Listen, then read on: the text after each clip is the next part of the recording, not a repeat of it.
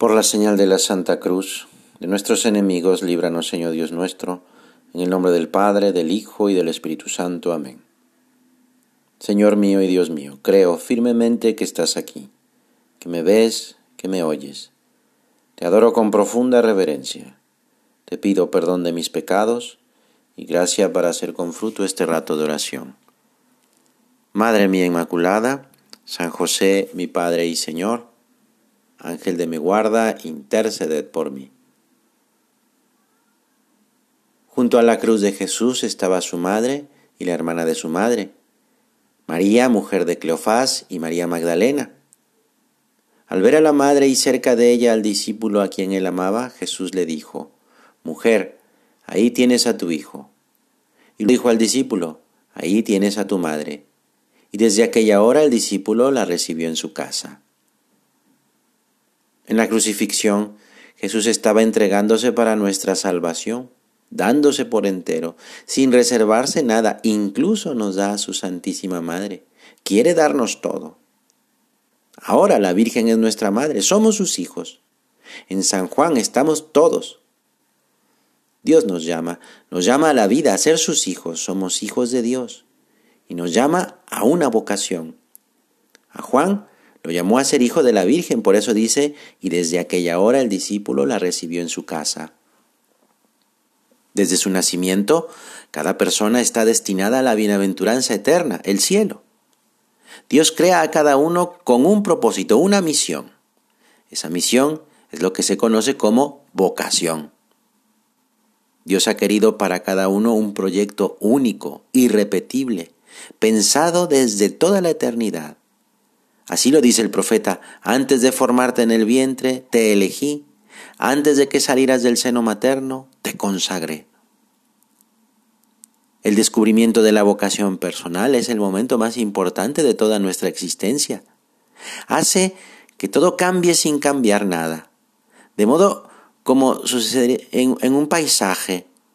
Siendo el mismo paisaje, es distinto después de salir el sol que antes cuando solamente recibía la luz de la luna. Fíjate bien, hay muchos hombres y mujeres en el mundo y ni a uno solo de ellos deja de llamar Jesús. Les llama a una vida cristiana, a una vida de santidad, a la vida eterna. Hay llamadas de Dios que son como una invitación dulce y silenciosa. Otras como la llamada que le hizo a San Pablo, que son como un rayo que corta la oscuridad y también hay llamadas en las que el maestro pone sencillamente la mano sobre el hombro mientras dice, Eres mío, ven y sígueme. El Papa San Pablo VI dice que la llamada de Dios se presenta como una voz inquietante y tranquilizante al mismo tiempo, una voz dulce e imperiosa, una voz molesta y a la vez amorosa. La llamada nos atrae a la vez que nos produce cierto rechazo. Nos impulsa a abandonarnos en el amor, a la vez que nos asusta el riesgo de la libertad y la respuesta que le podemos dar a Dios. Nos resistimos a decir que sí al Señor. Se quiere y al mismo tiempo no se quiere. Para que la inquietud del corazón adquiera un significado importante en el saber, en el conocer la propia vocación, pues debe ser conocida, valorada, interpretada en la oración, en ese diálogo con Dios. ¿Por qué me sucede esto ahora, Señor? ¿Qué me quieres decir?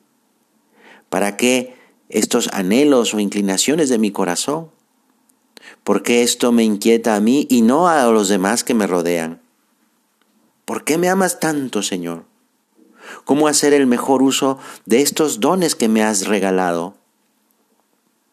Y con esta disponibilidad en la oración vamos descubriendo ese cuidado amoroso de Dios por cada uno de nosotros.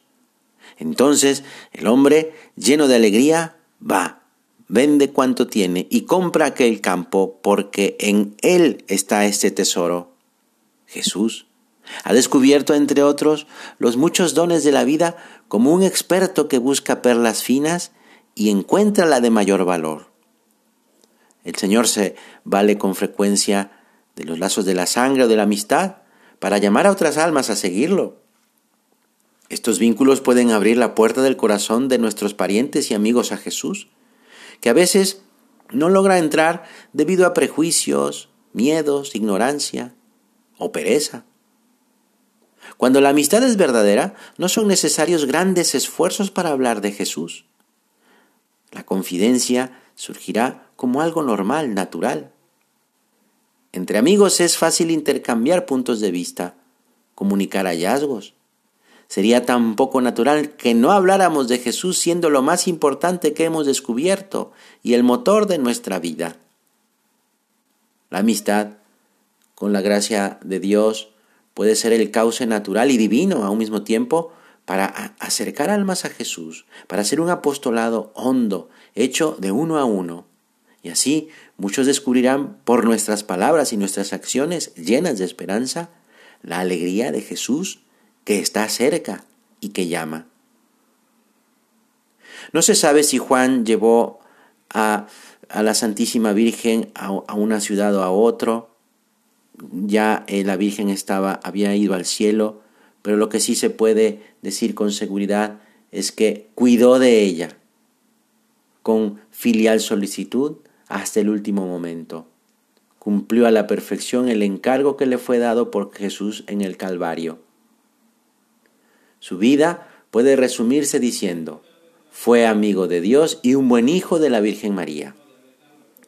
Le pedimos a la Virgen María, Madre del Amor Hermoso, que interceda ante su Hijo por nosotros, para que siempre nuestra respuesta a los requerimientos divinos, a sus exigencias, sea como la de ella.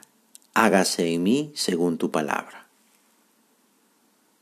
Te doy gracias, Dios mío, por los buenos propósitos, afectos e inspiraciones que me has comunicado en esta meditación. Te pido ayuda para ponerlos por obra. Madre mía Inmaculada, San José mi Padre y Señor, Ángel de mi guarda, interceded por mí.